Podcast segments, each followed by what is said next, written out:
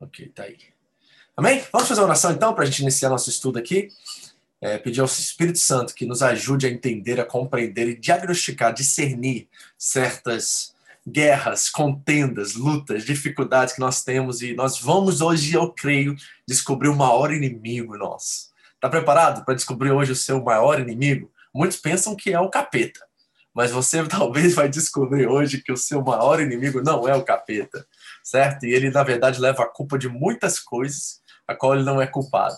E hoje, Tiago irá nos apresentar exatamente essa ideia de que existe um inimigo maior do que o próprio diabo. Ele é parte do, do projeto maligno dele, né? Ele pega aquela matéria-prima que nós entregamos em suas mãos e ele aumenta, potencializa, complica, dificulta, ele aumenta e monta em cima e faz uma situação que talvez seja periférica, que seja uma coisa não tão alarmante, se tornar um problema que possa, de fato, destruir famílias, destruir vidas, relacionamentos e afastar pessoas umas das outras. Então, hoje nós queremos olhar para isso e trabalhar isso, pedir ao Espírito Santo que nos dê direção para esse propósito. Amém? Vamos orar?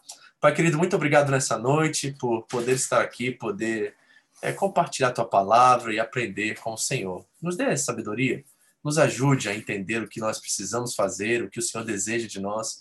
Nós realmente queremos que o Senhor seja exaltado, que o Senhor seja realmente visto através de nossas vidas. Fala comigo, usa a minha vida como instrumento seu, que as palavras da minha boca e as meditações do meu coração sejam aceitáveis a Ti, meu Senhor, minha rocha meu resgatador.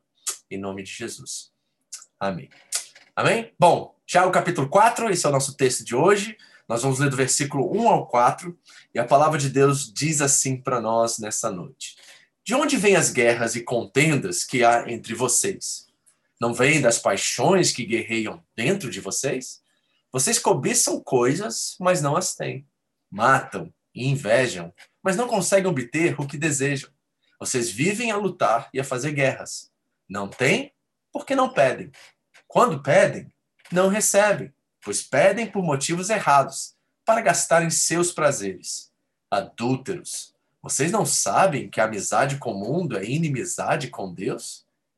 Quem quer ser amigo do mundo, faz-se inimigo de Deus. Bom, tem tanta coisa aqui nesse texto, né, que nós podemos já ver aqui só na leitura superficial, direta do texto, nós já podemos ver algumas verdades aqui sendo ditas que são profundas e ao mesmo tempo precisam ser analisadas por cada um de nós. Ele já nos dá a origem dessas guerras, a origem das paixões. Ele diz que nós estamos sempre buscando nossos próprios é, benefícios e esse egoísmo está causando morte, inveja. Né? Ele diz que nós não conseguimos obter aquilo que nós desejamos por causa da inveja, por causa da cobiça. Lembre que um dos dez mandamentos é não cobiçais. Isso é importante, já está enraizado dentro da teologia judaica e também cristã, né? do aspecto moral. A cobiça é realmente um dos dez mandamentos, a qual nós não devemos agir e fazer. Né? Nós estamos sempre lutando uns com os outros, fazendo guerras, tentando obter aquilo que nós não temos. E nós não temos porque nós não pedimos, e quando nós pedimos, pedimos de forma equivocada. E a motivação que está em jogo aqui, ele já vai colocar, certo? Nós estamos pedindo pelos motivos errados e por isso nós não estamos tendo aquilo que nós desejamos. E isso nos torna, de certa forma, inimigos de Deus, porque nós temos é, produzido uma amizade, tentado uma amizade com as coisas deste mundo e com as pessoas deste mundo. E isto, Deus vai chamar isso de adultério. Muito forte essa linguagem expressada aqui. E diz que quem quer ser amigo do mundo, o mundo não é o planeta Terra, o globo, né, mas sistema de princípios, valores que são contrários aqueles que regem o reino de Deus, né? Justiça, paz e alegria, são principalmente contrários à justiça, à paz e alegria. Então, diretamente eles afetam nossos relacionamentos, afetam nossa vida e nós acabamos, né, não vivendo frustrados, decepcionados, sem propósito e sentido nesse mundo. Então, superficialmente foi uma leitura que eu já fiz aqui para vocês, uma interpretação superficial. Vamos entrar agora no texto e vamos ver o que, de fato, o Tiago está dizendo de uma forma mais é, mais assim, mais presente, mais profunda nesse texto. Então, nós precisamos, primeiramente, entender que a Bíblia não foi escrita com capítulos e versículos. Você sabe disso, né? Quando essas cartas começaram a é, serem passadas entre as igrejas do primeiro século, elas não tinham capítulos nem versículos, elas eram lidas completamente de uma vez só dentro de um, um grupo de pessoas né, que estavam reunidas ali naquelas igrejas de 30, 40, algumas um pouquinho mais de pessoas ali, e eles sentavam para ouvir o orador, aquele que recebia as cartas e apresentava essas cartas às igrejas. E elas eram lidas de uma vez só, sem capítulos, sem versículos, uma era continuidade da outra. E embora haviam é, é, uns breaks assim de temas e tudo mais, nós sabemos que ela flui, né, um progresso da revelação vai fluindo uma conectada com a outra. E o capítulo 3, o Tiago terminou dizendo assim, ó, o fruto da justiça semeia-se em paz para os pacificadores. E no capítulo 4, nós vimos que alguém entrou na conversa. Eu chamo isso de um interlocutor imaginário, porque Tiago está respondendo com uma pergunta, outra pergunta que foi feita a ele. Por quê? Porque talvez esse interlocutor imaginário, que eu estou assumindo que ele exista aqui, ele começou a fazer algumas perguntas a Tiago a respeito desse princípio sobre semear paz com, e ser um pacificador. Talvez ele pensou assim, mas eu sou um pacificador, eu estou tentando aplicar isso no meu contexto, na minha vida, nas minhas condutas, na sociedade que eu estou vivendo, e isso está gerando mais e mais perseguições. Eu não estou sendo favorecido devido a esse meu comportamento e atitude. Por que, que a minha vida não melhora? É uma pergunta que talvez esse interlocutor está fazendo aqui. Por que, que eu tento viver como bom cristão e a única coisa que eu colho são as lutas? Talvez você já fez essa pergunta a Deus. Pai, eu estou aqui sendo correto, estou sendo generoso nas minhas finanças, estou tratando as pessoas bem, estou tendo uma conduta correta no meu trabalho. Por que, que eu sou perseguido? Por que, que as coisas não dão certo para mim? E talvez ah, a resposta de Deus, né, que talvez nós precisamos ouvir, é que quem te disse que as coisas não estão dando certo? Porque se nós olharmos para a cosmovisão cristã, nós vivemos na cosmovisão cristã, de acordo com este mundo, de forma interessante que é, parece que é de cabeça para baixo. Né? É perdendo que se ganha, é morrendo que se vive. Essa, essa lógica cristã ela é completamente oposta à, à perspectiva humana ou mundana de ver as coisas. No reino de Deus, as coisas são de fato de cabeça para baixo.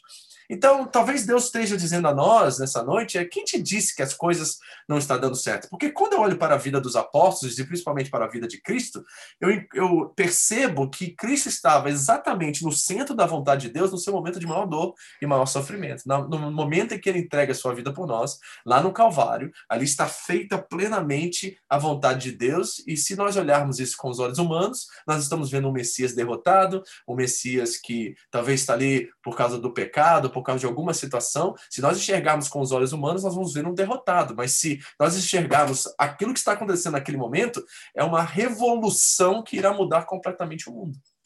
Então reparem como a perspectiva faz toda a diferença.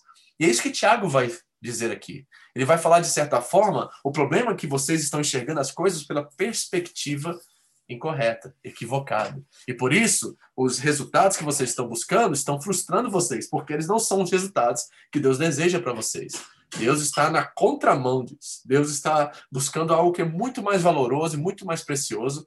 E por isso que quando Paulo escreve sobre esse assunto também, e Paulo parece estar sempre dialogando né, com Tiago, eles estão olhando a fé de perspectivas diferentes e um está dialogando com o outro nas entrelinhas ali. Em 2 Coríntios capítulo 4, Paulo vai dizer exatamente: não atente para as coisas que não se veem, porque as coisas que se vê, vêm, elas são temporárias, mas as coisas que não se veem, elas são eternas. Então, pela perspectiva de Deus, aquilo parece ser algo secundário, algo ordinário, na nossa vida, nós talvez estamos passando por certas questões que estão produzindo o caráter de Cristo em nós e nós estamos percebendo elas como provações, ou como tentações, né? Porque provação vem de Deus, tentação vem do mundo, de nós mesmos e do inimigo. Talvez Deus está nos provando. Nós estamos agora na leitura bíblica de um texto é, que os israelitas estão no, saindo do Egito, é, começando a caminhar em rumo ao Sinai, e ali estão sendo provados o tempo todo pelo Senhor para ver onde estão os, onde estão os, onde os, os corações deles. Né? E assim que Provérbios, por exemplo, vai dizer que assim como o, o ouro é para o fogo, o cristal, o cristal, a prata para, para o fogo, para o cristal, assim também Deus prova os nossos corações. Então, tem um momento de teste, de provação, e embora nós estamos enxergando como uma derrota, para Deus pode ser algo que irá produzir um fruto de, de justiça, de graça, que irá permanecer, permanecer em nós por toda a nossa vida. Então, é mais importante para Deus que nós passamos por alguns sofrimentos certo? Para que no final isso produza um peso de glória muito maior do que essa leve e momentânea tribulação que Paulo diz aos Coríntios no capítulo 4, né, que está é, acontecendo nesse momento agora. Então, nós precisamos mudar nossa perspectiva. E esse interlocutor imaginário está vendo a vida pela perspectiva humana.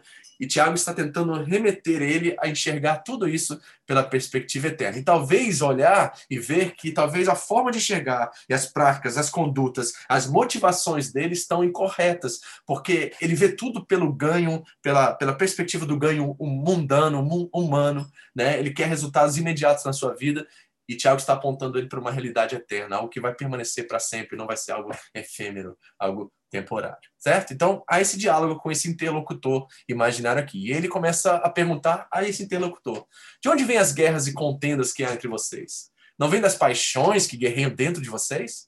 Vocês cobiçam coisas, mas não as têm. Matam invejam, mas não conseguem obter o que desejam. Vocês vivem a lutar e a fazer guerras. Então ele está nos revelando aqui a fonte de todas as guerras e contendas. E ele vai dizer que é uma questão de direcionamento. Quem assistiu o filme aí divertidamente? Já assistiu esse filme? Essa aqui é conhecida no filme, no inglês eu não sei qual é que é o nome exato, mas eu descobri que no português é a nojentinha essa aqui, ó.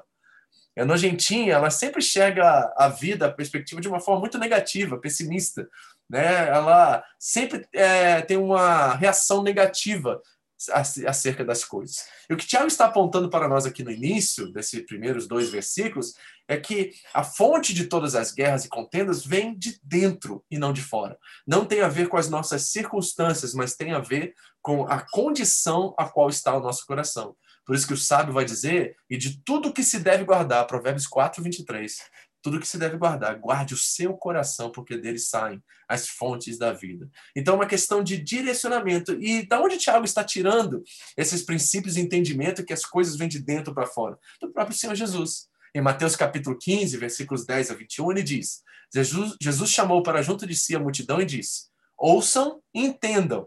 O que entra pela boca não torna o homem puro, mas o que sai de sua boca, isso o torna impuro. Então os discípulos se aproximaram dele e perguntaram: Sabes que os fariseus ficam ofendidos quando ouviram isso? Ele respondeu: Toda planta que meu Pai Celestial não plantou será arrancada pelas raízes. Deixe-nos, eles são guias cegos. Se um cego conduzir outro cego, ambos cairão no buraco. Então Pedro lhe pediu: Explica-nos essa parábola. Será que vocês ainda não conseguem entender? Eram duros de coração, né? não conseguiam discernir as coisas? Jesus perguntou. Aí ele diz assim: Olha só que coisa extraordinária. Não percebem que o que entra pela boca vai para o estômago e mais tarde é expelido. As questões biológicas e naturais da vida. Mas as coisas que saem da boca, ele vira o jogo. Ele sai do natural para o espiritual, para o metafísico. Ele diz assim: mas as coisas que saem da boca vêm do coração. E são essas que tornem o homem puro. Não é comida, não é aquilo que entra e sai do estômago, não é o alimento, não é o objeto em si. É algo mais profundo, é algo que tem a ver né, com aquilo que jaz no nosso coração. Ele diz: as coisas que saem da boca, elas vêm do coração, e são essas que tornem um homem puro. Pois do coração saem os maus pensamentos, os homicídios, os adultérios, as imoralidades sexuais, os roubos, os falsos testemunhos e as calúnias. calúnias perdão. Então Jesus está nos anunciando aqui algo que nenhum psicólogo vai poder te dizer, nenhum psiquiatra vai poder diagnosticar. Ele está nos falando de algo profundo, algo espiritual, que somente Deus pode tratar, que é a questão do nosso coração. Por isso que na fé cristã, nós precisamos nascer de novo. A fé cristã não é sobre comportamento, não é sobre mudança de comportamento, não é sobre um novo estilo de vida, é sobre o um novo nascimento. Eu estava orando minutos antes de, de entrar aqui e começar a estudar com vocês, com alguém a qual a minha oração para essa pessoa, que estava tendo uma experiência de conversão, né? Literalmente nesse momento a pessoa estava tendo uma experiência com Deus assim, de realmente é, nascer de novo. A oração que eu fiz e confirmei com ela no telefone foi que você nasça de novo, porque mudar de comportamento você já tentou, é, mudar de, de vida, estilo de vida você também já tentou, tentar mudar de forma geográfica também já foi tentado, mas o que realmente precisa mudar é o nosso coração. Nós precisamos nascer de novo. Foi isso que Jesus disse a Nicodemos. Se você não nascer de novo, você não verá o reino de Deus.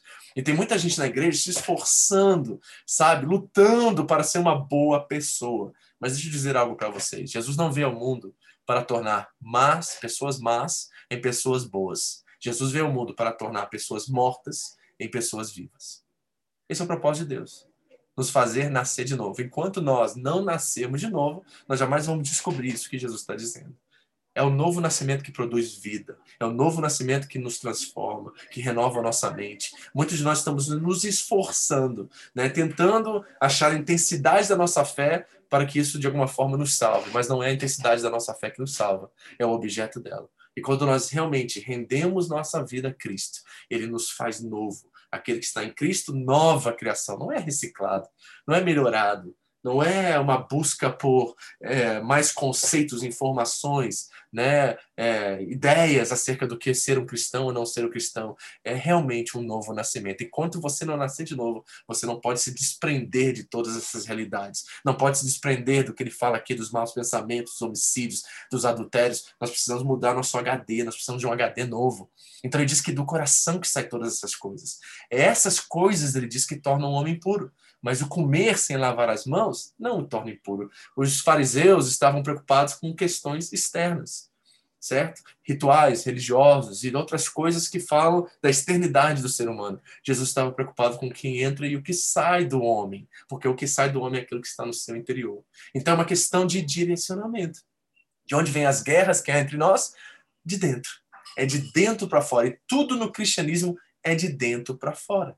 E nós precisamos entender isso urgentemente, porque muitos de nós estamos tentando estudar, né, buscando cursos buscando um monte de coisa para tentar viver a fé de forma autêntica e verdadeira. Mas só tem uma coisa que faz isso: uma rendição, uma entrega, uma decisão de realmente dar nossa vida a Cristo para que Ele nos transforme e nos faça nascer de novo. Deixa eu é, fazer, só distrair vocês um pouquinho, acho que esse é o propósito aqui, para quebrar um pouquinho aqui nosso estudo e mostrar para vocês um vídeo sobre o Divertidamente que eu achei tão interessante, que fala muito daquilo que Jesus está dizendo aqui para nós. Preste atenção é, no vídeo aqui rapidamente, deixa eu compartilhar isso com vocês.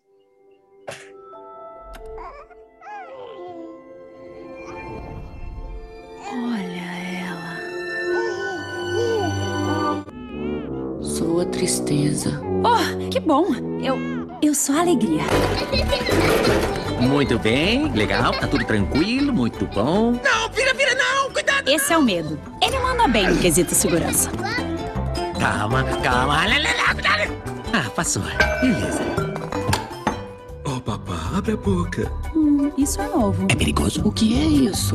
Muita calma nessa hora. Esse cheiro não tá bom, pessoal. Para tudo. O que é isso? Essa é a nojinho. Ela basicamente evita que a Riley se envenene, física e socialmente. Eu, hein? Não é colorido, parece uma árvore. Peraí, gente. É brócolis!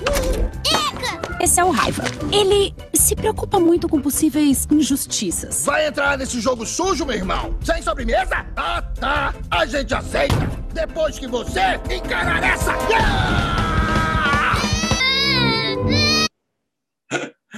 É muito legal isso, né? Então, assim, dá a entender o filme que existem vários personagens, várias é, pessoas dentro de nós nesse sentido, assim, né? Mas, na verdade, a fé cristã vai nos revelar que nós somos um ser integral. É tudo isso somos nós. E se nós não entendemos que habita em nós a possibilidade né, de nos entregarmos para que Cristo transforme esse nosso ser, nós jamais vamos experimentar esse novo nascimento que ele promete nos dar se nós realmente nos rendemos a ele. Então, Tiago já nos dá uma questão de direcionamento aqui. Ele diz: olha, a fonte de todas as guerras, o culpado por todo tipo de guerra, contenda, luta e dificuldade que você tem, está dentro de você. Está dentro de você. É uma questão de direcionamento, certo? Então, nós não temos problemas. Eu quero afirmar aqui. Está preparado para isso? Nós não temos problemas. Nós somos o problema ok? Não é que você tem circunstâncias na sua vida que as coisas acontecem. Isso são simplesmente frutos daquilo que você é, certo? Você não é mentiroso porque você mente. Você mente porque você é mentiroso, entendeu?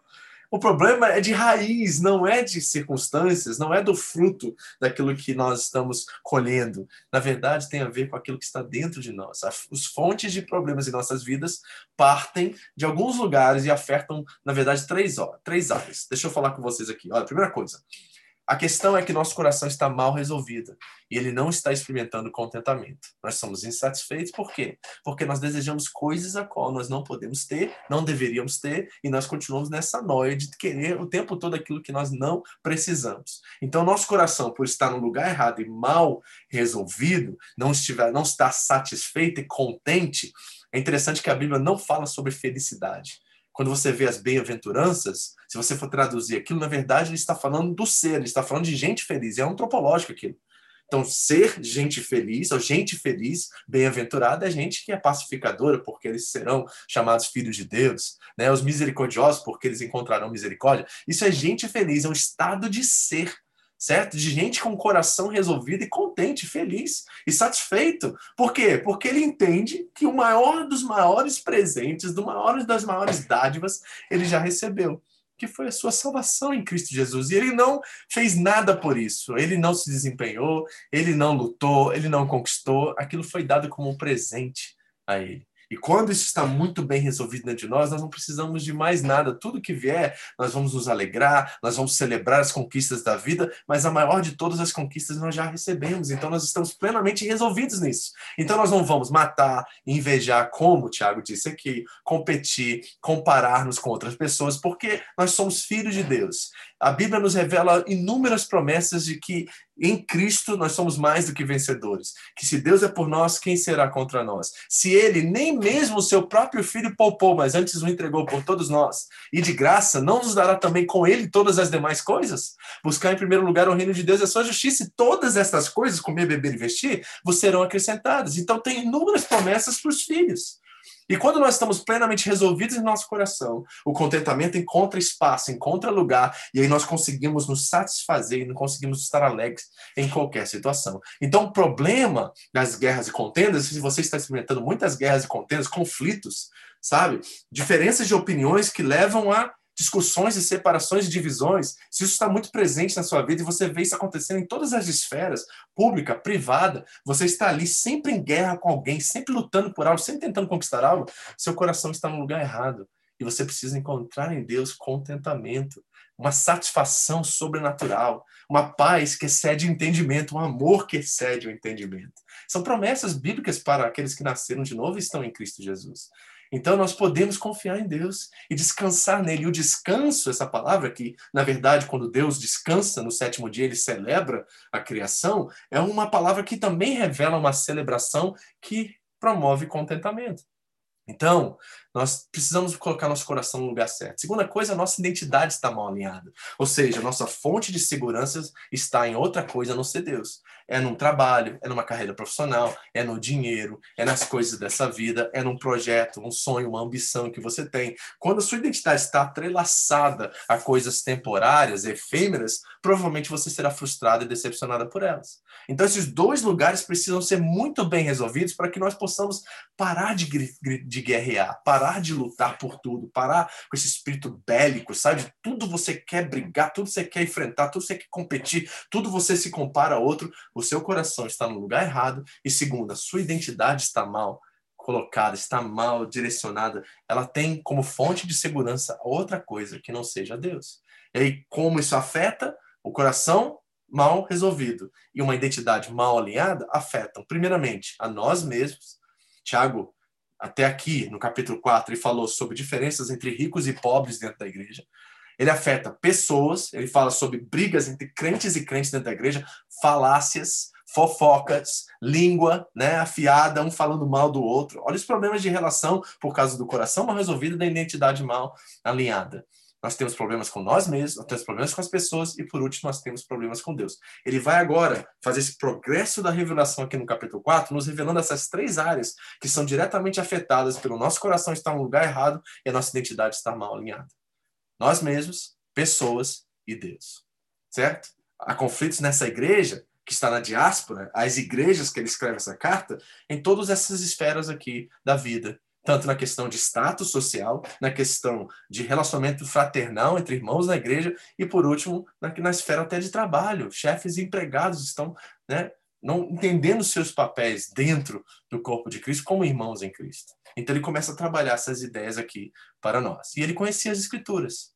Então ele começa a falar sobre nós mesmos. Vamos ver essas três áreas que são afetadas. E vamos começar primeiramente com aquela que afeta nós mesmos. Olha, Tiago, Jacozinha, ele conhecia muito bem as escrituras. Ele está escrevendo para os judeus que estão na diáspora. Então, ele era um homem que conhecia o Antigo Testamento. E ele conhecia o texto de Jeremias, capítulo 17. Olha o que diz esse texto que é extraordinário. Assim diz o Senhor: Maldito é o homem que confia nos homens, que faz da humanidade mortal a sua força, mas cujo coração se afasta do Senhor. Vê se não é isso tudo que nós acabamos de dizer aqui agora certo? Nós começamos a depositar nossa confiança em coisas periféricas e temporárias, e aí nós nos afastamos de Deus por causa disso. Nós depositamos nossa confiança na nossa força, na força dos outros, ou na capacidade humana. E aí nós perdemos a nossa, é, o nosso, a nossa concepção de quem Deus é em nossas vidas. Ele diz assim: Ele será como um arbusto no deserto, não verá quando vier algum bem. Habitará nos lugares áridos do deserto. O que é uma pessoa que habita em lugares áridos? É um, um hermeu, é alguém que está sozinho.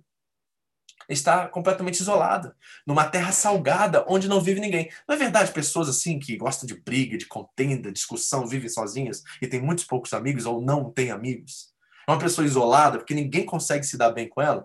Eu lembro que eu convivi com uma pessoa assim, quando eu estava nos Estados Unidos e alugava minha casa, eu alugava um estúdio dentro da minha casa, e tinha um rapaz lá que ele contendia com a gente em tudo. Se eu falasse para ele assim, olha, acho que eu vou pintar essa parede de amarelo, aí eu pintava a parede de amarelo e falava assim, ficou bom? Com é, não tá muito amarelo, tá meio bege tudo ele discutia, tudo ele arrumava um motivo para tentar disputar alguma coisa comigo, comparar alguma coisa comigo. Se eu falasse verde, ele falava que é azul. Se eu falava branco, ele falava que é preto. Ele vivia em contenda o tempo todo, o tempo todo discutindo, o tempo todo batendo de frente. E sabe o que eu reparei na vida dele? Ele quase não tinha amigos, ninguém queria estar perto dele.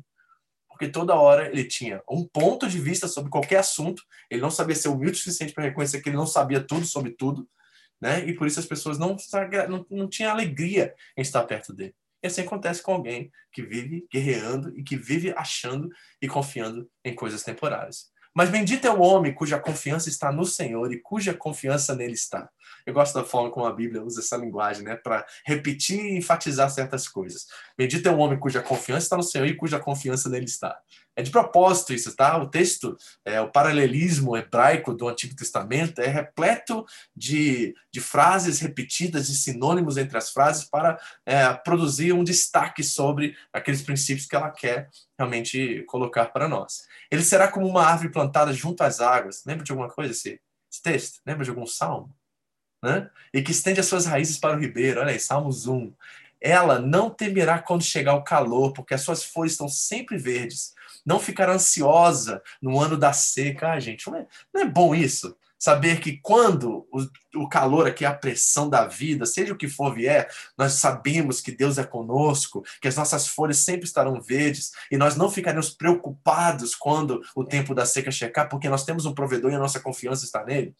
O coração, ele diz assim, ó, o que, que não permite que nós confiemos em Deus? O que, que não permite com que eu deposite todas as minhas fichas no meu Senhor? Ele diz assim, ó, o coração é mais enganoso que qualquer outra coisa e a sua doença é incurável. Quem é capaz de compreendê-lo? É uma pergunta retórica, né? Ou seja, ele sabe qual é a resposta disso, mas ele está colocando para o seu leitor e dizendo assim: você realmente vai continuar confiando em si mesmo, no seu coração?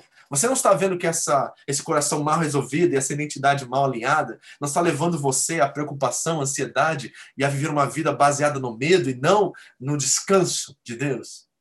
Ele diz assim: você esqueceu que o coração é a coisa mais enganosa, enganosa. E se nós começarmos a vivermos a partir dos nossos sentimentos todos os dias, nós vamos começar a viver frustrados e decepcionados e vamos viver baseando-nos no medo. Aí ele dá a resposta para você. Ele diz assim: Eu sou o Senhor, que sonda o coração e examina a mente, para recompensar a cada um de acordo com a sua conduta, de acordo com as suas obras. O homem que obtém riquezas por meios injustos é como a perdiz que choca ovos e que não as pôs. Quando a metade da sua vida tiver passado, elas o abandonarão, e no final ele se revelará um tolo. Ou seja, as coisas dessa vida são passageiras, mas só uma coisa permanece para sempre: a nossa relação com o nosso Deus e a nossa confiança nele. A palavra pistes, fé, significa confiar e não acreditar. Então nós precisamos de fé. Se nós vamos vencer as guerras e contendas que nós fabricamos contra nós mesmos, nós vamos precisar dessa confiança, dessa fé em Deus. Se tem uma coisa que revela fé em Deus, é a nossa confiança em tempos em que as coisas não estão indo tão bem, ou da forma que nós gostaríamos que elas estivessem.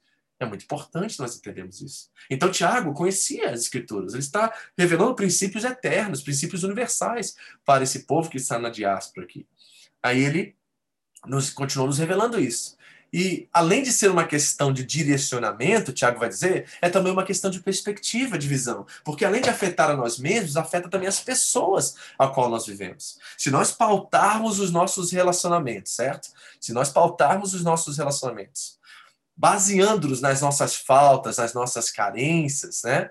Nós vamos, o que, que vai acontecer? O resultado será que nós vamos viver baseando-nos em disputas, nós vamos viver o tempo todo competindo com as pessoas, nós vamos viver o tempo todo nos comparando aos outros, e isso nos revela que a nossa identidade está muito mal resolvida.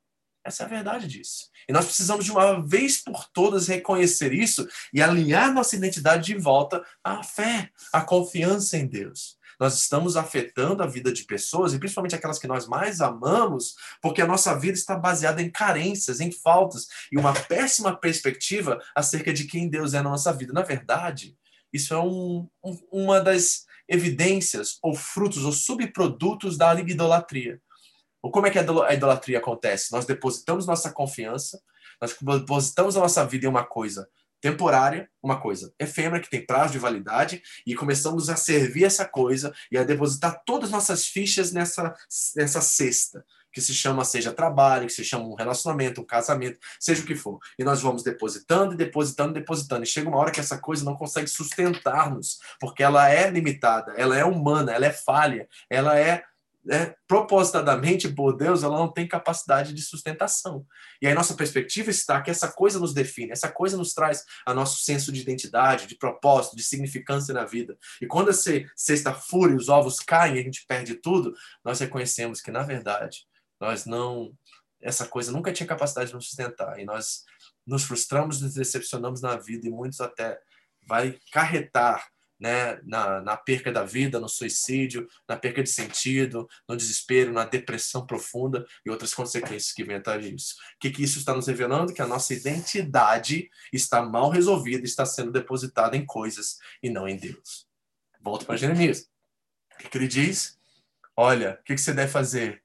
Eu sou o Senhor que sonda o coração e examina a mente para recompensar cada um de acordo com a sua conduta, de acordo com as suas obras, certo? E aquele que tem a sua confiança no Senhor, cuja confiança nele está, será como uma árvore plantada junto às águas e que estende as suas raízes para o ribeiro. O que é estender as raízes para o ribeiro? É ter sempre uma fonte inesgotável de recursos quando você precisa. Você sempre terá frutos abundantes na sua vida se a sua confiança estiver no Senhor.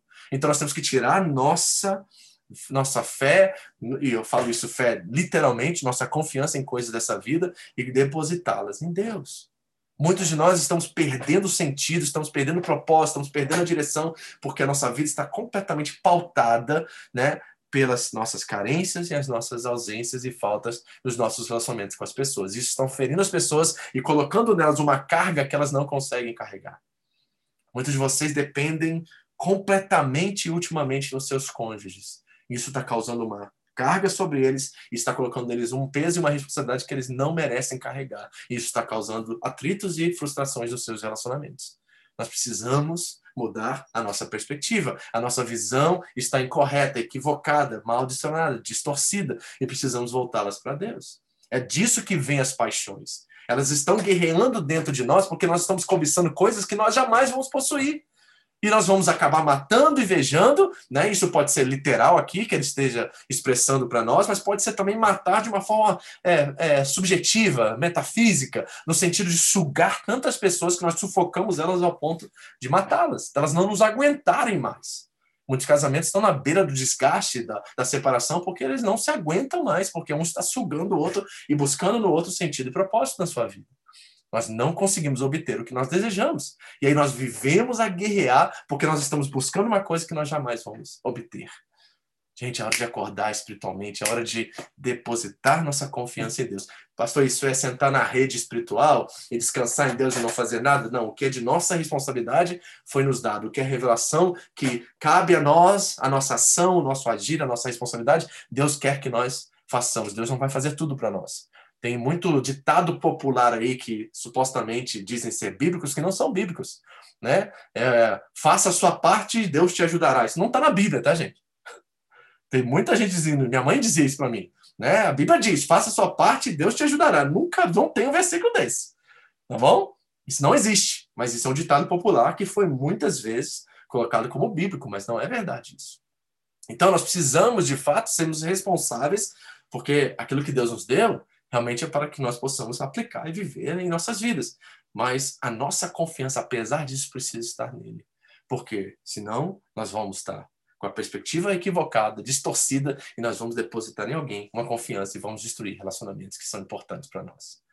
Aí ele diz assim, ó, vocês não têm porque não pedem. Aí entrou esse interlocutor imaginário, né, que começa a falar com o Tiago assim, Tiago, então tá, então entendi. Então você quer que a gente ore, né? Então, se essas paixões, essas guerras estão dentro de nós, nós ficamos cobiçando, matando, invejando, e a gente não consegue ter o que a gente quer, então nós estamos lutando, vivendo e fazendo guerras. Então, então o, o religioso entrou em cena aqui, o interlocutor e, e religioso diz assim, então vamos orar, né? E já viu o crente falar isso quando ele quer ser irresponsável? Vamos orar, irmão. Mas isso, na verdade, é uma omissão. Na verdade, isso não é uma, uma ação, um propósito de agir para fazer a diferença, para influenciar para o bem. Não, não, não. É uma proposta de omissão. Então, o interlocutor imaginário diz assim: então vamos orar, né? Aí o Tiago diz assim: não adianta orar. Sabe por que não adianta orar? Porque vocês estão transferindo a responsabilidade de vocês, porque vocês não têm, porque não pedem. E quando vocês vão lá orar e pedem, vocês não recebem porque pedem por motivos errados e pedem para gastar com seus próprios prazeres. Então, o que, que ele está dizendo aqui? Olha, pare de transferir responsabilidade a Deus. Vocês querem botar na conta de Deus o que é responsabilidade de vocês. Não, não, não. O que, é parte sua nisso? O que, você deve fazer? Por que, essas guerras estão acontecendo? Será que a sua, seu coração está mal, tá mal resolvido? Será que a sua identidade está mal alinhada? Então, alinhe primeiro seu coração e sua identidade. E agora procure saber quais são as suas responsabilidades, o que você tem que fazer. E agora junte-se a Deus em parceria para que você possa fazer a diferença e não transferir a responsabilidade a Ele. Né? Muito crente diz assim também, né? Só Jesus. Já ouviu essa? Só Jesus na causa. E assim, não é, não é Jesus que vai resolver a questão de guerra e briga nesse casamento. É a sua atitude, é a sua humildade, é a sua postura diferente, é a forma de enxergar diferente o seu cônjuge. Né? Não é o Jesus que vai entrar no seu trabalho e tratar o seu patrão melhor e tratar o seu colega de linha melhor. Não, não, não. É você que tem que fazer isso. É responsabilidade sua. Você tem que ser sal e luz. Jesus já, já ele é a luz do mundo e nos, nos tornou refletores dele. Nós somos luminares. Então nós temos que brilhar a luz dele, mas nós temos uma luz a refletir. A luz dele em nós. Então é importante, se nós somos os braços e as pernas de Jesus, de nós assumirmos nossa responsabilidade e não transferir a responsabilidade para ele. Porque não adianta a gente pedir chuva numa terra despreparada que só vai causar alagação. Tem muita gente falando assim: Deus me abençoe, Deus me abençoe. Jesus, por favor, orando, fazendo campanha, um monte de coisa por aí, mas não preparou o terreno para receber a chuva. Não preparou as bases para construir um lar melhor. Tem gente que está oito anos orando para mudar o casamento, mas não toma uma postura de preparar a terra para que quando Deus vier com a bênção, quando Deus vier com a transformação, com o Espírito Santo soprando no, no, no ouvido, no coração do seu cônjuge, a terra já está bem preparada para receber essa chuva e ela vai produzir os frutos a 30, 60 e 100 por ano. Então nós precisamos entender que o verdadeiro problema é que talvez nós estamos transferindo a nossa responsabilidade. Outra coisa, vamos ver qual é o verdadeiro problema. É que nós servimos aquilo que foi criado para nos servir. Porque ele diz: primeiro somos nós mesmos, coração mal resolvido, identidade mal alinhada. Segundo, são as pessoas. Nós estamos depositando nossa vida em coisas e pessoas, estamos estragando os nossos relacionamentos porque nós estamos esperando coisas que nós nunca vamos conseguir eh, suprir. E outra, nós estamos agora servindo aquilo que foi criado para nos servir. Olha o que Jesus disse: Não acumulem para vocês tesouros na terra, onde a traça e a ferrugem destrói, onde os ladrões arrombam e furtam. Mas acumulem para vocês tesouros nos céus, onde a traça e a ferrugem não destroem, onde os ladrões não arrombam nem furtam. Pois onde estiver o seu tesouro, de novo, gente, o coração na Bíblia é o centro das decisões, não é o centro dos sentimentos. Ele diz: onde estiver o seu tesouro, aí também estará o seu coração. Qual é o seu tesouro? Se o seu tesouro não for Deus, qualquer coisa que você colocar no lugar de Deus, você irá perder. Porque essas coisas, elas são instáveis, são é, perecíveis, certo? E elas têm data, elas têm prazo de validade. Se você colocar qualquer coisa como tesouro no seu coração, você está fadado a perder essa coisa. Porque só Deus é capaz de ser onipresente, onipotente, imutável. Só Deus é capaz de sustentar a nossa vida. Aí Jesus diz assim: os olhos, olha, diz assim: onde tiver o seu tesouro está seu coração. Aí diz assim: os olhos são candeia do corpo. Se os seus olhos foram bons, todo o seu corpo será cheio de luz. Mas se os seus olhos forem maus, olha a responsabilidade todo o seu corpo será cheio de trevas. Portanto, ele diz assim, ó, ação, se a luz que está dentro de vocês forem trevas, que tremendas trevas são. Ninguém pode servir a dois senhores, pois odiará um e amará outro, ou se dedicará a um e desprezará outro. Vocês não podem servir a Deus e a mamon, ou ao dinheiro. Então, essa luta, essa guerra espiritual, desse relacionamento com Deus agora também existe. Então, é nós mesmos, as pessoas agora é com Deus. Porque aquilo que Deus nos deu para nos servir, nós estamos servindo. Esse é o grande problema. E sabe o que Deus chama isso? Ele chama isso de adultério. Esse que é o grande problema e a gravidade do problema aqui em Tiago, capítulo 1, do 1 ao 4. Capítulo 4, de 1 ao 4. Ele diz assim, adúlteros. Ele chama isso de adultério. Servir uma coisa que foi criado para nos servir, isso é adultério. Isso é você né, é, trair a Deus quando você está usando algo que ele intentou para servir você, para ministrar você, para abençoar você, você torna, e em vez de agradecer a Deus e prestar honra né, e, e, e, e vida a Ele, você começa a prestar honra, vida e tempo, energia a essa coisa. Vocês não sabem que a amizade comum do mundo aqui não é a Terra, não é o globo, é o sistema de princípios e valores que são contrários ao reino de Deus. É inimizade com Deus. Quem quer ser amigo do mundo faz-se inimigo de Deus. E qual é o resultado? A gravidade desse problema de adultério é que nós nos tornamos igualmente aquilo a qual nós servimos. Olha o que diz o salmista no Salmo 115. Por que perguntam as nações: onde está o Deus deles? O nosso Deus está nos céus e pode fazer tudo o que lhe agrada. Olha o que ele diz agora que é muito interessante. Os ídolos deles, de prata, de ouro, são feitos por mãos humanas. Tem boca, mas não podem falar. Então, a primeira coisa, que essas coisas aí que nós depositamos na nossa vida, nossa fé, nossa energia, tempo e dinheiro, elas têm boca, mas não podem falar. Elas têm olhos, mas não podem ver. Têm ouvidos, mas não podem ouvir. Nariz, mas não podem sentir cheiro. Têm mãos, mas nada podem apalpar. Pés, mas não podem andar. E não emitem som algum com a garganta. Agora, aqui está a coisa séria do negócio. Porque olha o que o salmista diz sobre aqueles que servem aquilo que foi criado para nos servir. Ele diz assim, ó, esse que não tem boca, não tem olho, não tem ouvido, não tem nariz, não tem mão, não tem pé, não emitem som com a garganta, tornem-se como eles, aqueles que os fazem e todos os que neles confiam. Nós ficamos inoperantes. Nós ficamos ociosos. Nós ficamos é, com miopia. Nós começamos a produzir nada. Nós começamos a perder sentido, propósito, significância na nossa vida, porque aquilo que nós estamos servindo, que foi nos dado para nos servir, nós nos tornamos igualzinho a isso. Então, é uma questão de adultério, porque nós estamos traindo a Deus, que nos deu todas essas coisas para o nosso bem. Então, vamos usar um exemplo aqui: dinheiro. Vamos falar da coisa número um, talvez no mundo e principalmente aqui no nosso país, na nossa nação, que é o Japão. Quantas pessoas você conhece que servem o dinheiro, que pensam em dinheiro, que fazem tudo por dinheiro e vivem pelo dinheiro e estão se tornando igual ao dinheiro? Estão se vendendo, estão se dando, estão se desgastando, estão dando a sua vida por causa do dinheiro. Olha como é que elas estão se tornando exatamente como aquele objeto, embora não seja neutro, né? Nós sabemos disso, mas é um objeto que foi chamado e foi criado para nos servir, mas nós estamos nos tornando senhor sobre eles. Senhor deles, na verdade. Isso está nos causando nos tornarmos iguais a eles. Isso é muito sério, gente. E você pode colocar qualquer coisa no meio disso. É um namorado, é um, é um marido, é uma esposa, é uma carreira profissional, é um filho, eu vejo muitas mães vivendo assim, como se os filhos fossem a razão da vida delas. E eu e ouço elas falarem exatamente isso. Ai, minha vida é meu filho. Faz até tatuagem, é, é, amor eterno. Ou amizades, né? Aí faz aquela tatuagem da eternidade, aí bota o nome da amiga aqui e outra lá. Aí daqui a dois anos tá lá brigando com a outra, quer desfazer a tatuagem, faz um leão em cima da, da tatuagem. Por quê? Porque nós, nós estamos achando que essas coisas têm capacidade de nos sustentar, mas nenhuma delas tem.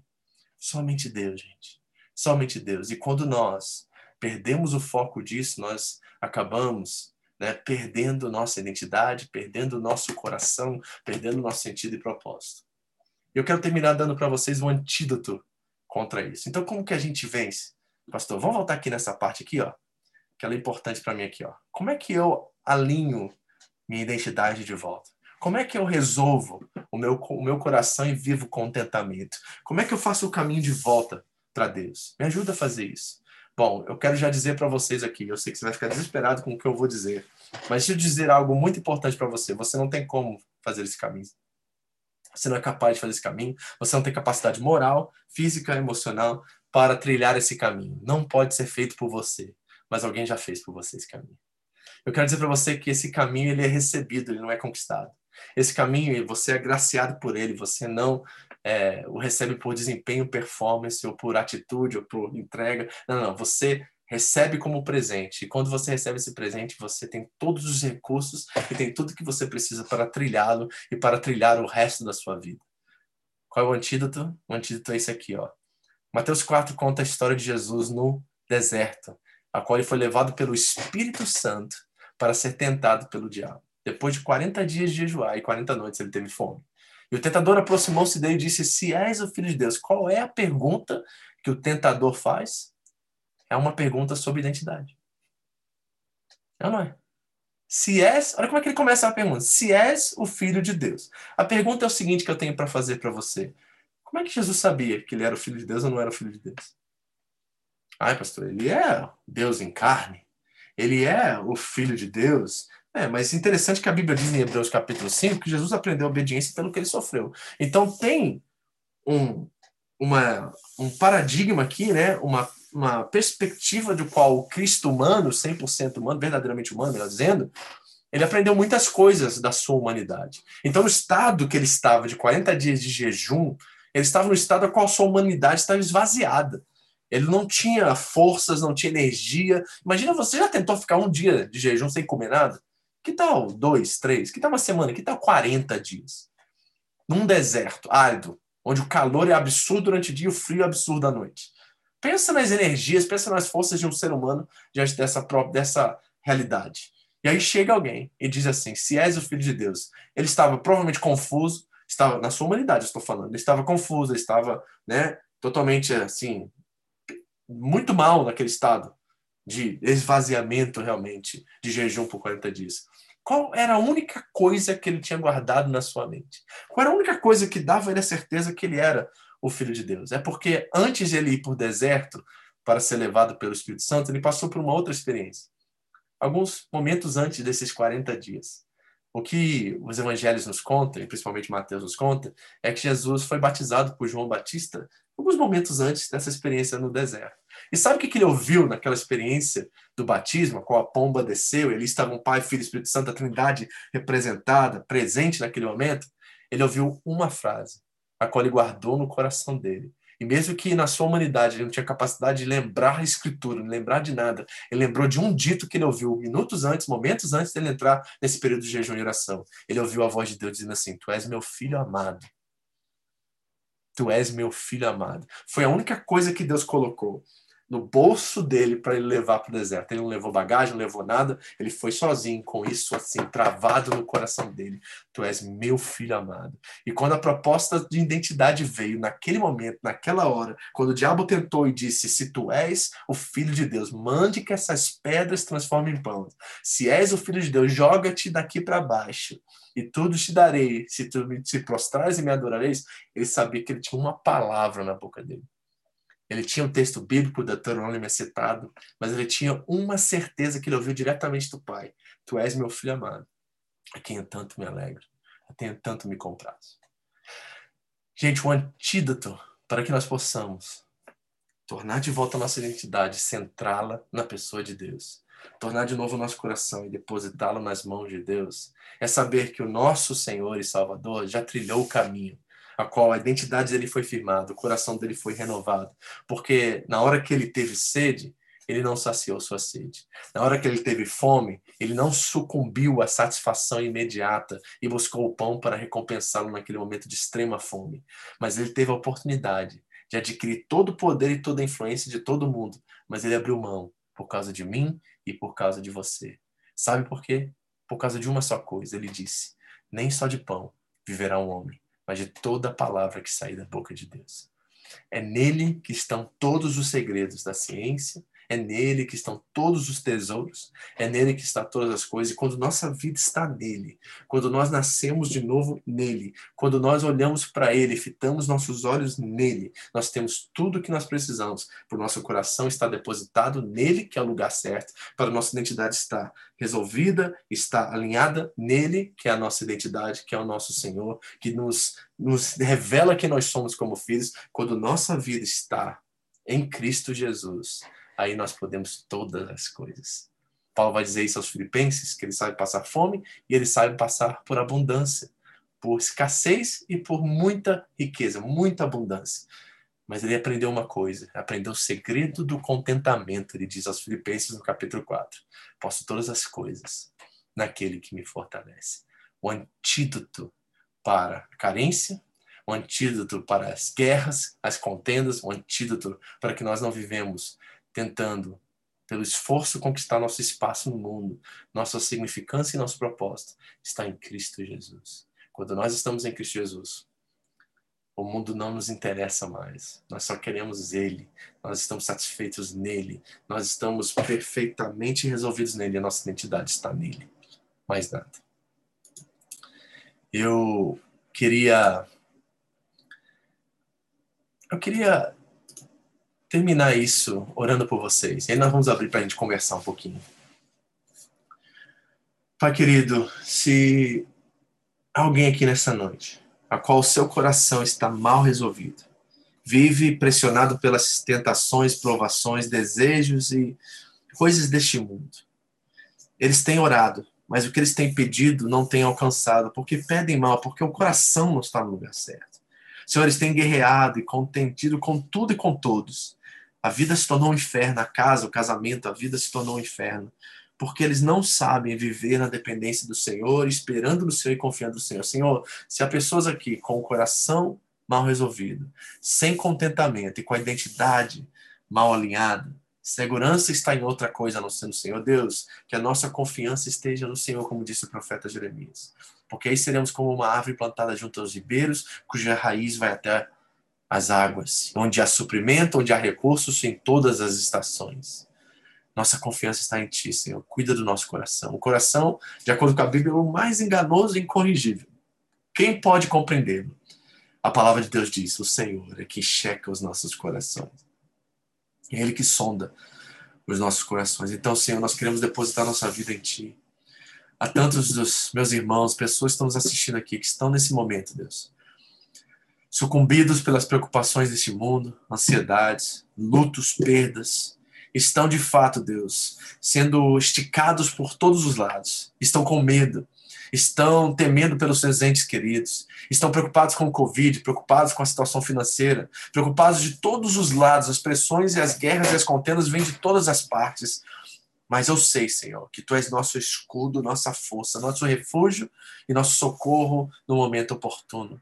Tu és, Senhor, aquele que podemos clamar e sabemos que do alto vem o nosso socorro. Deus, nós depositamos nosso coração e pedimos que a nossa identidade agora seja alinhada à identidade do Filho. Que o Filho, sabendo ser filho, soube, ao ser tentado, dizer não e não aceitar as tentações e não aceitar as propostas e atrações deste mundo. Mas ele soube responder, entendendo que ser filho é mais importante do que adquirir qualquer coisa nesse mundo. Foi ele que nos disse: o que adianta ganhar o mundo inteiro e perder a nossa alma, perder o nosso ser, a nossa identidade, o nosso coração. Senhor, alinha o coração do teu povo. Ajusta, Deus, o que está fora do lugar, que está fora do eixo. Alinha nossa identidade em Cristo Jesus, que sejamos filhos, porque se somos filhos, temos tudo. Se somos filhos, somos herdeiros de Deus e co-herdeiros com Cristo. E somos herdeiros, então está tudo resolvido. Está tudo em ordem entre nós e o Pai. E, e, por isso nós não precisamos de mais nada. E o que vier é bônus. O que vier é porque o Senhor é Pai e gosta de presentear os seus filhos. O Senhor é galardoador daqueles que te buscam. Então, obrigado, Senhor, por essa palavra. Obrigado por essa noite. Obrigado por Tiago ter deixado esses escritos para nós, para que podemos nessa noite corrigir nosso coração, alinhar nossa identidade e depender única e exclusivamente no Senhor. Em nome de Jesus. Amém. Amém. Uh, bastante coisa aí, né? Bom, vou abrir aqui para a turma aqui do Zoom. Você que está aí no, na página da igreja, quiser fazer um comentário, fazer uma pergunta, agora é a hora, tá? E tem alguém aqui que gostaria de conversar com a gente, ajudar-nos a pensar o que nós conversamos aqui, comentar, não precisa ser uma pergunta, pode ser um comentário que Deus falou com você, para que nós possamos ser edificados aqui nessa noite e abençoados. Alguém?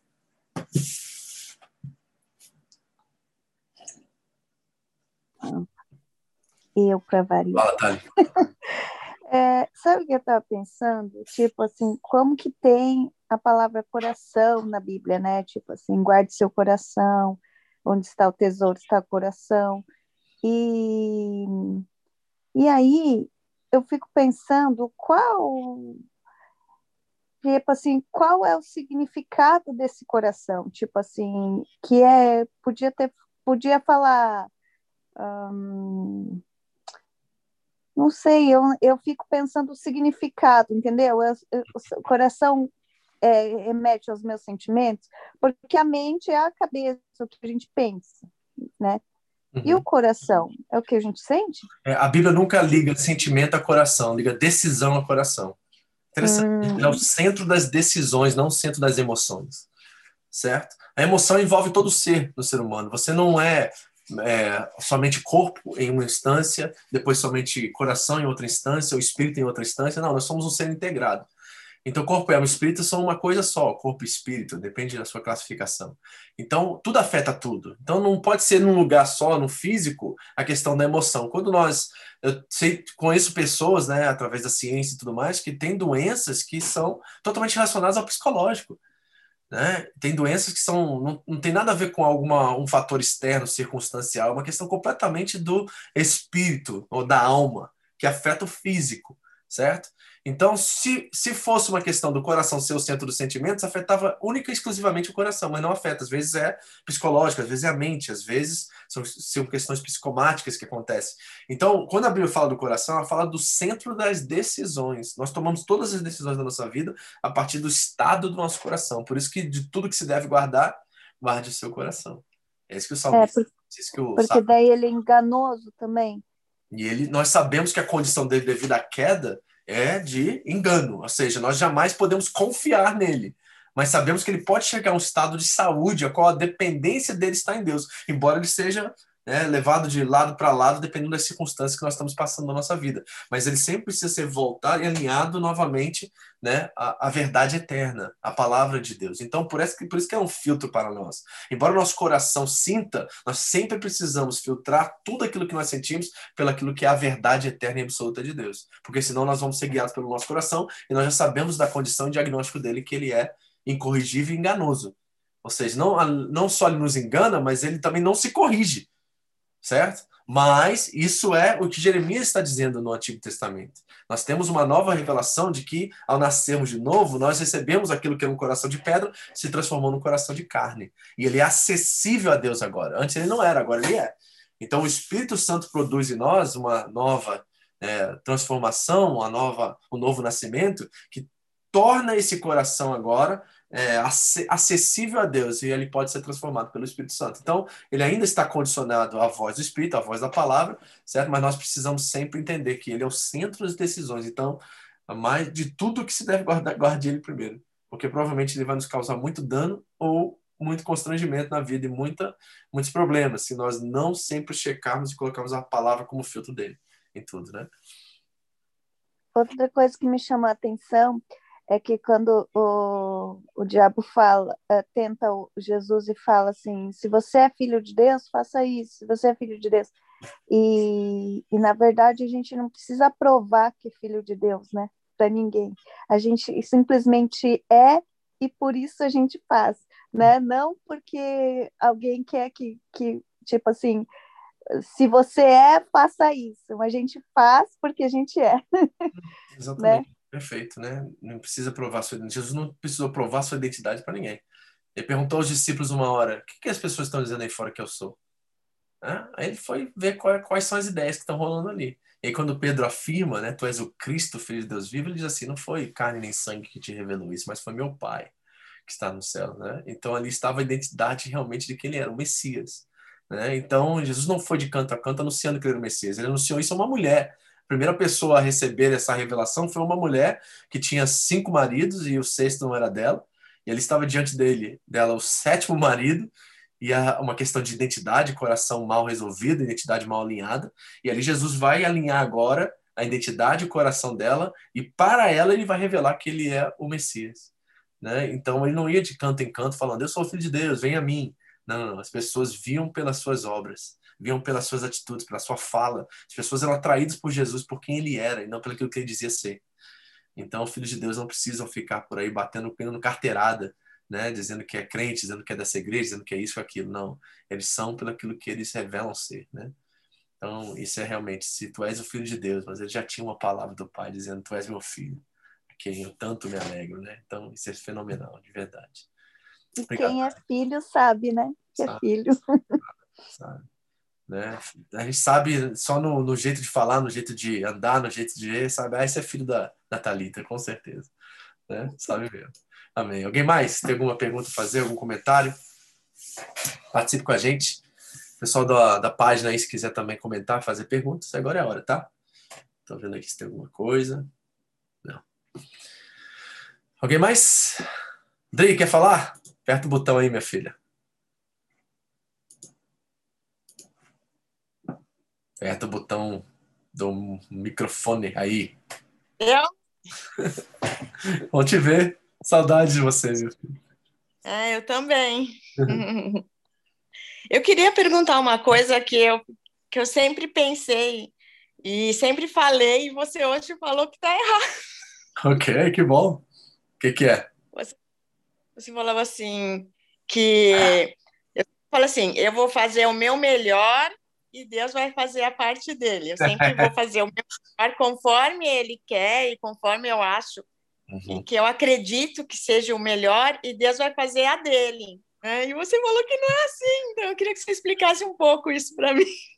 É, é, uma, é um assim eu, eu reconheço como um tipo de transferência de culpa, como se a gente estivesse dependendo é, exclusivamente em Deus, quando na verdade Ele já nos deu certos recursos e certas coisas que nós somos responsáveis em fazer agora. E eu, reconheço que esses, essas frases de efeito, elas surgem para, de certa forma, camuflar um tipo de omissão, um tipo de, ah, se der errado, a culpa não é minha. Se der errado, é porque Deus não quis. A gente sempre está transferindo a responsabilidade, de certa forma, com essas coisas, e não assumindo o nosso papel diante disso, porque tem coisas que Deus nunca irá fazer por nós, porque Ele já nos habilitou para isso. Ele já nos deu condições, já colocou recursos nas nossas mãos para a gente fazer. O Tiago vai dizer assim, ó, que tipo de fé é essa que você tem no capítulo 2, a qual você diz ter fé, mas não disse e não faz isso, pelas, não revela isso pelas suas obras. Se eu tenho fé, eu te mostro pelas minhas obras a minha fé. Então o que, que ele está dizendo assim? Olha, o, tem certas coisas que Deus já fez por mim, está tudo resolvido, não tem nada mais que ele precise fazer, para que eu possa agora ser habilitado e capacitado e potencializado para fazer aquilo que ele me chamou para fazer. Então eu não preciso esperar o anjo descer, não preciso esperar Deus fazer. Por exemplo, orar. Você não precisa Deus mandar você orar, nenhum pastor, nenhum líder. É parte da fé cristã.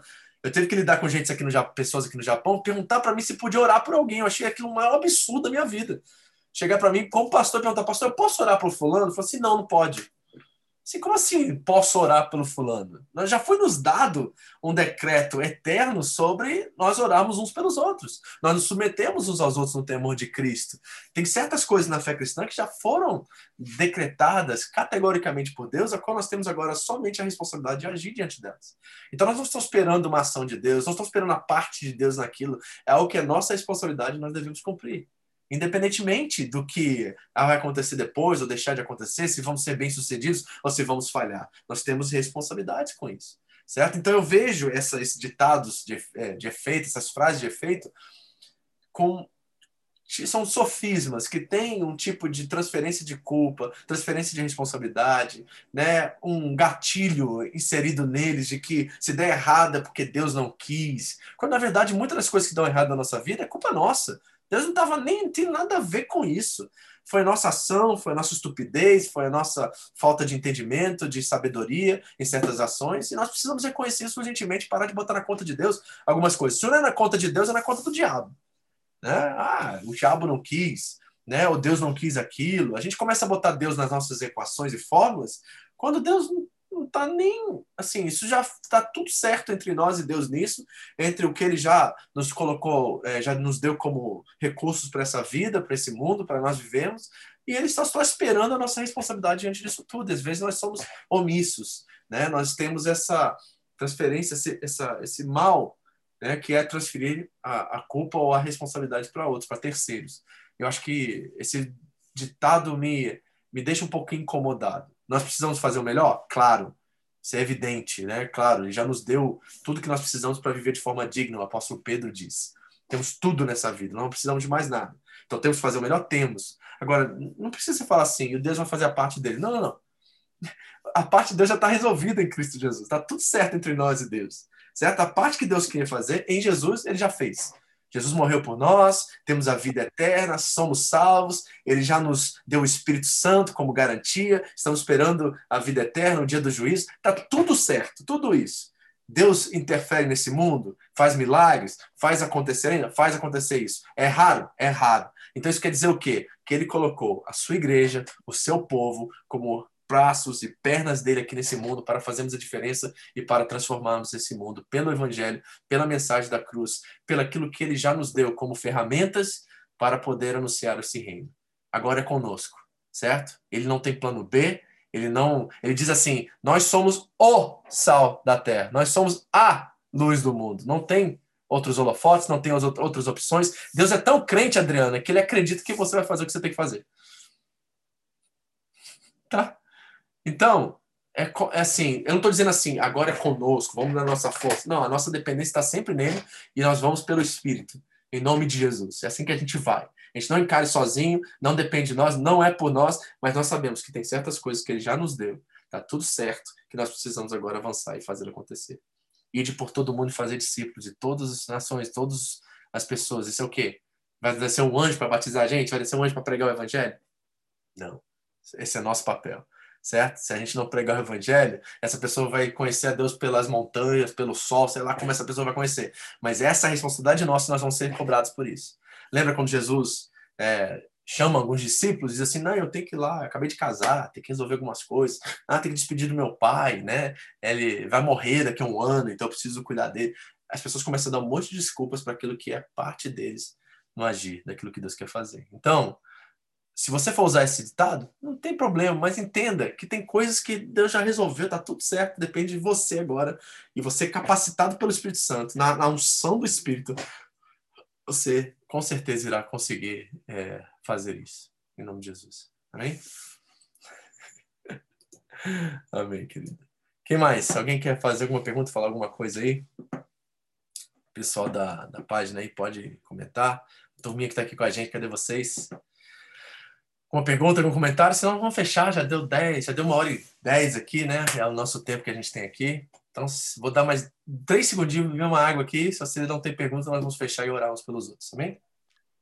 Só essa parte que não tem a ver com o, o estudo, mas essa parte de posso é, pedir permissão para orar, é, eu acho, eu também acho absurdo, mas eu acho que, que tipo, também é, não tem lugar, não tem posição, não tem nada. Eu, eu mesma ah, tenho um hábito de, de, às vezes, quando, quando eu estou indo trabalhar, eu vejo estudantes passando de bicicleta, eu oro um por um, é, para que Deus alcance, para que eles tenham salvação.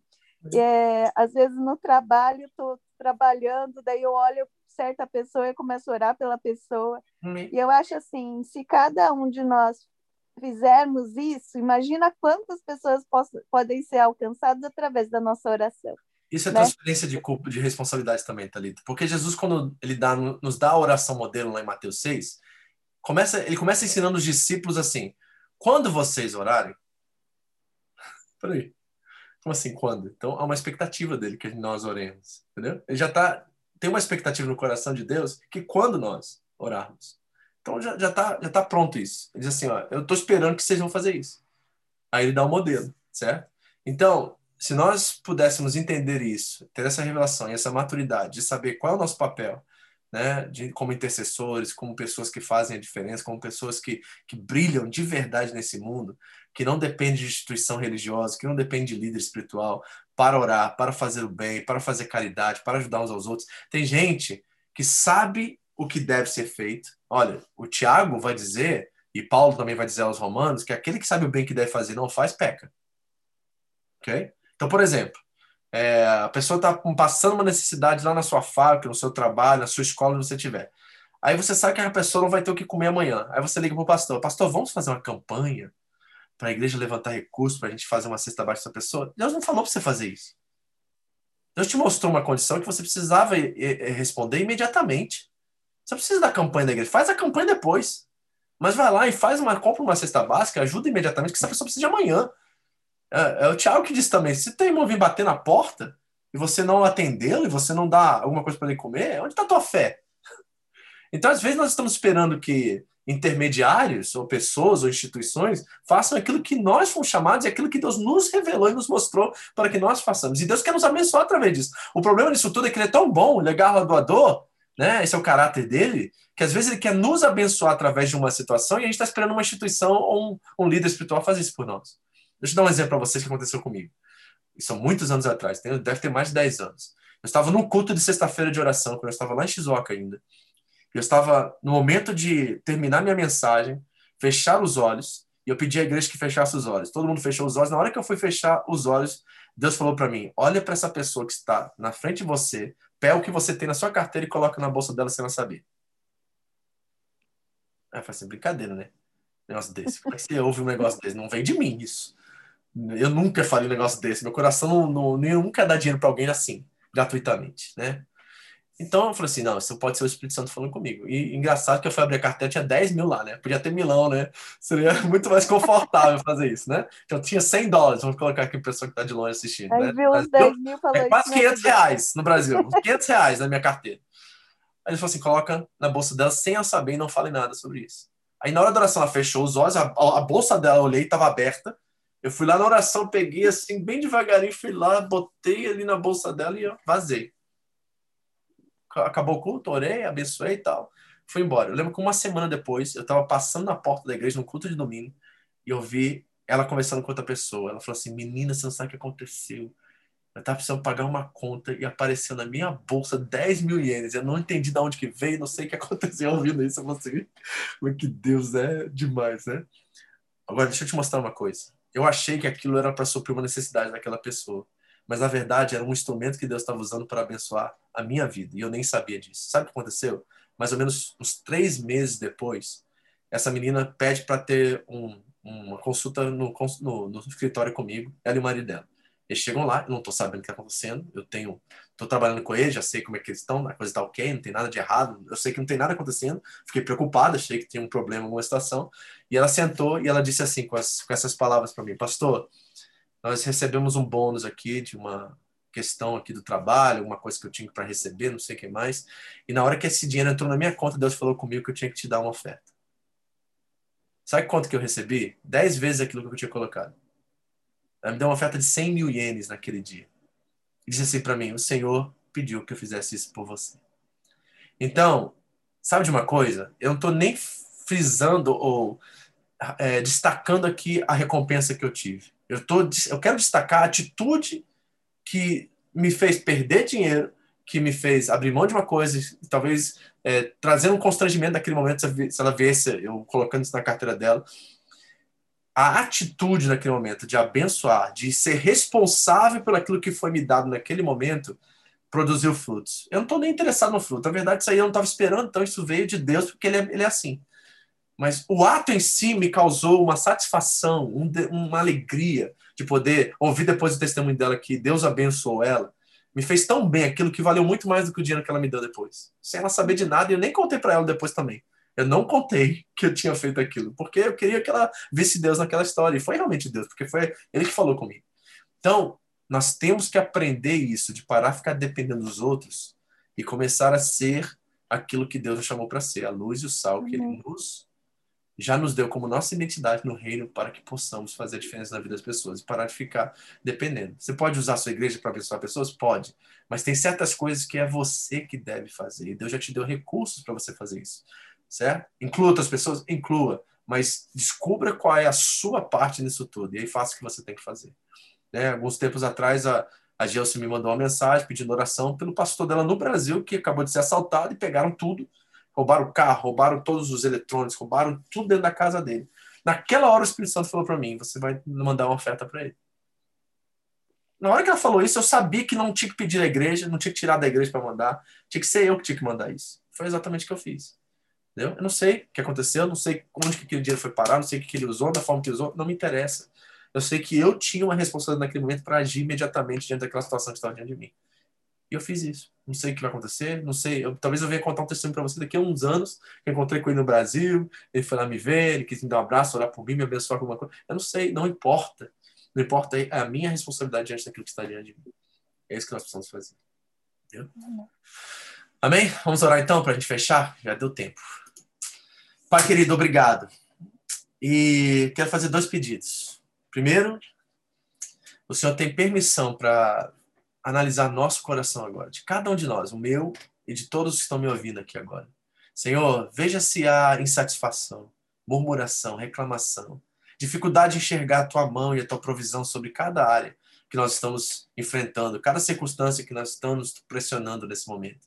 Primeiro, checa e faz uma cirurgia no nosso coração para saber se ele não está mal resolvido, se ele não sabe descansar no Senhor.